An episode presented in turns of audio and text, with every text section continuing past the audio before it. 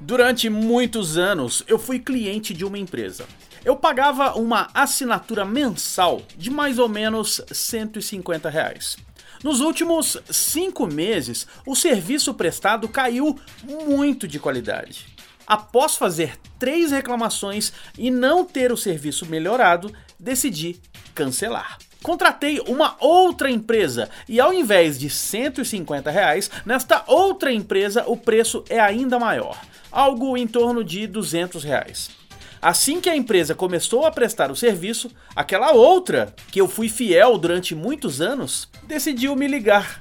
Eles pediram mil desculpas, disseram que melhorariam o serviço e agora, ao invés de 150 reais, eu teria o mesmo serviço por 59 reais. Praticamente um terço do preço cobrado de mim durante muitos anos. Tive uma mistura de sensações. Primeiro, me senti um idiota por pagar caro durante tanto tempo por um serviço ruim. Depois fiquei com raiva, afinal de contas, aquela empresa só se preocupa com o cliente depois que ele já foi para a concorrência. Imagine se todos os clientes decidirem cancelar. Será que esta empresa faria esta mesma proposta que fez para mim? Se fizesse, provavelmente ela quebraria.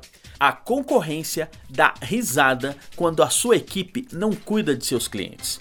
Para não perder clientes, é necessário prestar um bom serviço, ouvir os clientes e constantemente avaliar o grau de satisfação.